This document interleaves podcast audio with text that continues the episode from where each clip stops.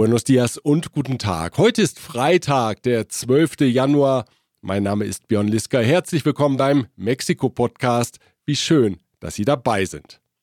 Das letzte Kalenderjahr, in dem Präsident Andrés Manuel López Obrador regiert, es ist also angebrochen. Und während Regierungskritiker gebannt auf den Sekundenzeiger schauen, weil die Zeit einfach nicht schnell genug vergehen will, Tick, Tock.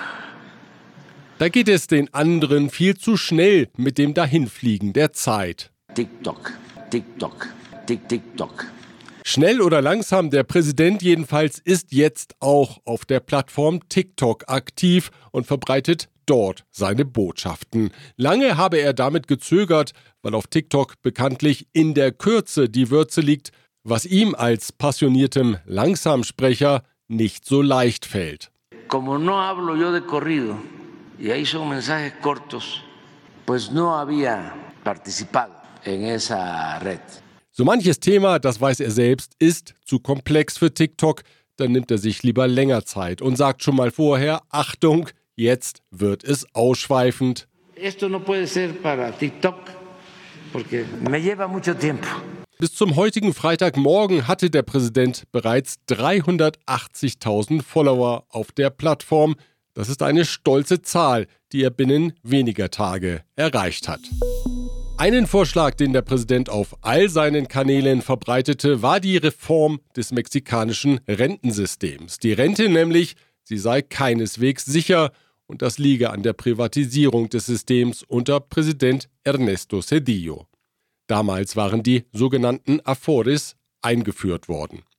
López Obrador schlug vor, das Rentensystem wieder unter die Kontrolle des Staates zu stellen.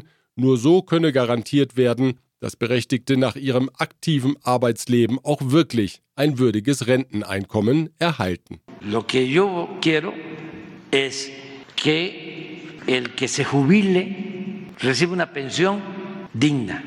Die Last einer solchen Rentenreform könne man allerdings den Unternehmen nicht auf einen Schlag allein aufbürden. Hierfür müsse der Staat unterstützend zur Seite stehen. Para que no sea una carga directa y de un solo golpe al sector empresarial, tiene que entrar el gobierno, ayudar. Details zu seinem Vorschlag nannte der Präsident zunächst nicht. Auch was für ihn ein würdiges oder angemessenes Rentenniveau ist, erklärte der Präsident nicht konkret. In den Medien ging man davon aus, dass López Obrador die Rentenzahlung dem Niveau der letzten Gehaltszahlung angleichen will. Das, so warnte etwa Enrique Quintana am Dienstag im Financiero, hätte ein finanzielles Erdbeben zur Folge. Diese Ausgabe erreicht sie mit der freundlichen Unterstützung der folgenden Unternehmen. ICUNET Group. Expatriate Management von der Vorbereitung über Begleitung bis zur sicheren Rückkehr inklusive interkulturellem Training und Coaching. Ascens Blue, Ihr deutschsprachiger Personalrecruiter in Mexiko. Global Mobility Partners, Ihr Spezialist für Umzüge von und nach Deutschland. Die Partei Movimiento Ciudadano geht mit dem bisherigen Fraktionsvorsitzenden im Bundesparlament, Jorge Álvarez Maínez, als Spitzenkandidat in den Präsidentschaftswahlkampf. Der erste Bewerber, Nuevo Leons Gouverneur Samuel Garcia, musste seine Bewerbung, wie berichtet, ja zurückziehen. Nun also der eher unbekannte Álvarez Maínez dessen Kandidatur nicht etwa vom Parteivorsitzenden verkündet wurde, sondern von Samuel Garcia und dessen Frau Mariana Rodriguez, die bei einem Bier mit Meines anstießen. Das scheint der neue, coole Ton bei Movimiento Ciudadano zu sein. Die Influencerin Mariana Rodriguez, die selbst politische Ambitionen hat und Bürgermeisterin von Monterrey werden will, erhob die Flasche. Arráncate, Maynez. Con todo. Con todo. Und ihr Mann, Nuevo Leons Gouverneur Samuel Garcia, lobte seinen Parteifreund, der sei der geeignete Kandidat. Schließlich habe er das Land für Movimiento Ciudadano von Tijuana bis Tulum politisch beackert. Que entrego la estafeta aquí a mi compadre Jorge Álvarez Maínez. Es quien más ha hecho trabajo político, territorial, en todo el país, desde Tijuana hasta Tulum, me atrevo a decir. Der 38-jährige Meines setzt ganz wie Samuel Garcia und Mariana Rodriguez auf die Karte der Jugend. Die alteingesessenen Parteien hätten sie nicht ausbremsen können, frohlockt er. Y que millones de jóvenes sepan que no pudieron con nosotros, que no se salieron con la suya. Ein Zusammengehen mit den Altparteien PRI, PAN und PRD schloss auch Meines aus.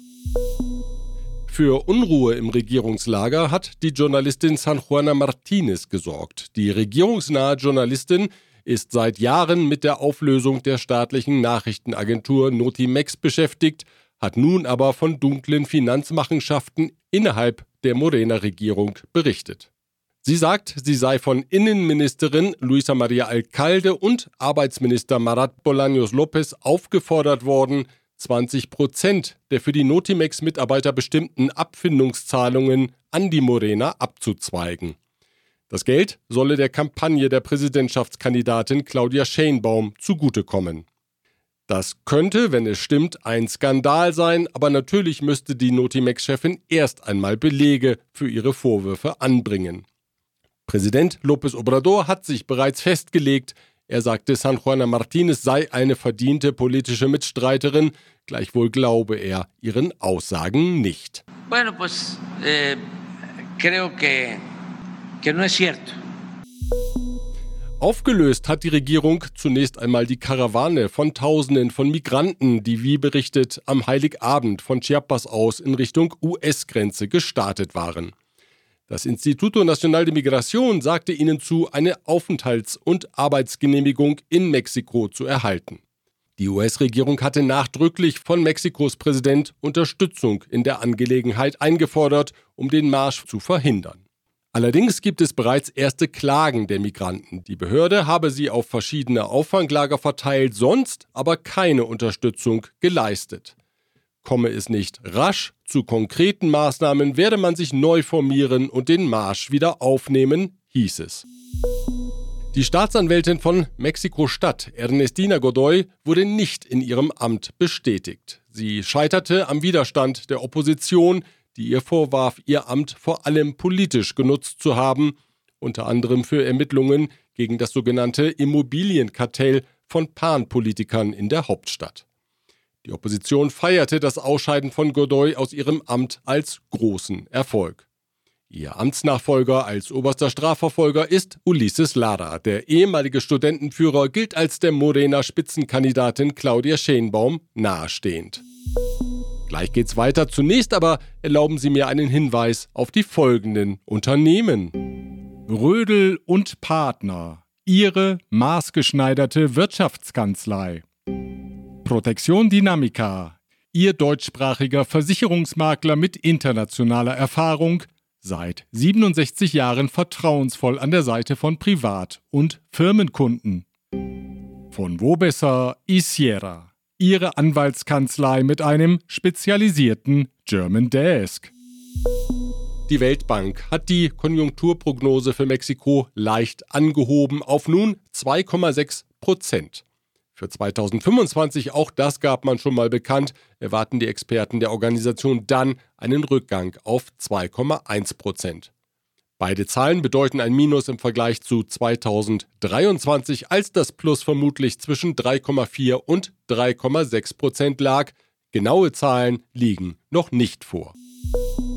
Wieder borstig gibt sich die Inflation. Im Dezember stoppte sie den Rückgang und zog wieder leicht an. Im Jahresverlauf lag sie vorläufigen Zahlen des Statistikamtes INECHI zufolge bei 4,6 Prozent. Besonders die Nahrungsmittelpreise und die Dienstleistungen halten die Inflation hoch, so legten etwa die Preise für Zwiebeln, Tomaten und Kaktusblätter kräftig zu.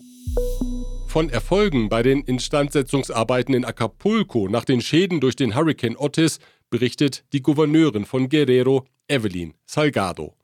127 Hotels seien aktuell schon wieder in Betrieb. Den Besuchern stünden damit 4500 Zimmer zur Verfügung, sagte sie. Con respecto a la reactivación turística, informamos que se mantiene en operación 127 hoteles. Esto implica 4.534 habitaciones que ya son habilitadas en nuestro puerto.